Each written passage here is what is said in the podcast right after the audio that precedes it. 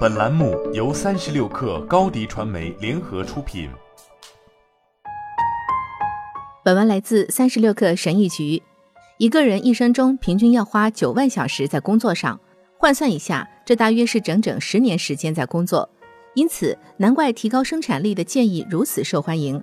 我们理所当然地试图充分利用我们在工作中花的时间，然而我们对提高生产力的渴望可能会变成对生产力内容的沉迷。这种现象被称为生产力鸡汤。不是所有的生产力策略都同样有效，有些是有科学依据的，而有些则是由自我实验的企业家拼凑起来的。他们向读者推销一种神奇的、更有生产力的、毫不费力的生活梦想。如果你注意到所有这些迹象中的一个，你可能看的就是生产力鸡汤，而不是基于现实和证据的生产力策略。为了娱乐而不时的阅读这些生产力鸡汤是没有问题的。这些极端的故事很吸引人，但是要意识到把这些策略应用到自己身上可能是有害的，这一点很重要。首先，为什么我们会成为生产力鸡汤的牺牲品？这些不现实的生产力计划有什么吸引人的地方？当然，生产力鸡汤针对的是我们一厢情愿的倾向。虽然积极的思考实际上可以导致带来高生产力，这被称为皮格马利翁效应，但一厢情愿的思考可能带来的是令人愉悦的现象，而不是带来理性，从而塑造我们的决定。克里斯托弗·布克将其描述为幻想循环，这是一种常见的模式。一厢情愿的思维使我们专注于那些永远无法与现实相协调的目标。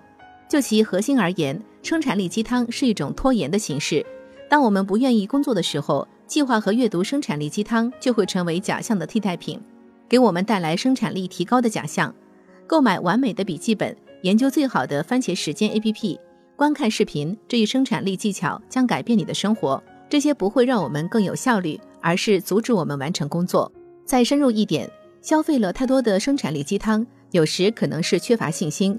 学习提高生产力的过程，就像自己真的在开始从事一个雄心勃勃的项目。当然，我们经常拖延任务，因为感到无聊或乏味。但拖延也可能是压力、焦虑或冒充者综合症的表现。听到有人说有一个神奇的公式可以保证成功，这让人感到安心。但是，当毫不费力的成功未能体现出来时，受影响的最终是我们的心理健康。灵丹妙药是为超级人类准备的。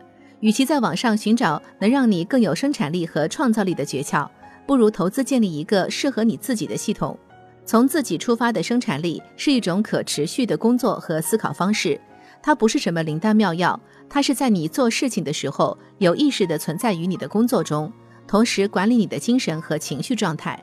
这里有几个方法可以让你从生产力鸡汤转化为从自己出发的生产力：一、找出实际的瓶颈。你不需要一个生产力系统来处理所有事情。问问自己，我的挑战是什么？是什么阻碍了我实现目标？睡眠习惯对你的健康和生活没有任何影响，那就没有必要改变。长期缺乏动力，使你无法完成工作，值得研究一下。二，腾出时间进行自我反省。我们在工作上花了这么多时间，不要无意识的工作，花时间深入挖掘你的想法和情感，找出你的工作中你觉得最愉快的部分，以及你不喜欢的部分。当你拖延的时候，问问自己为什么，了解担心、焦虑和压力之间的区别。有些人喜欢写日记，有些人每周做一次回顾，还有些人有一个倾诉伙伴或支持小组。找到合适你的自我反省方法。三、管理你的信息食谱，就像你努力注意你所吃的食物一样，要注意你所消费的信息，平衡你的信息饮食，调理你的收件箱，让你只收到有用的或令人愉快的内容。而不是那些让你因无法实现而感到痛苦的生产力鸡汤。最后，不要想太多，把注意力放在过程上。没有什么比实践更重要的了，没有比实践更好的学习方法了。所以，开始吧，从你的错误中学习。最好的个人生产力教练是你自己。好了，本期节目就是这样，下期节目我们不见不散。高迪传媒为广大企业提供新媒体短视频代运营服务，商务合作请关注微信公众号“高迪传媒”。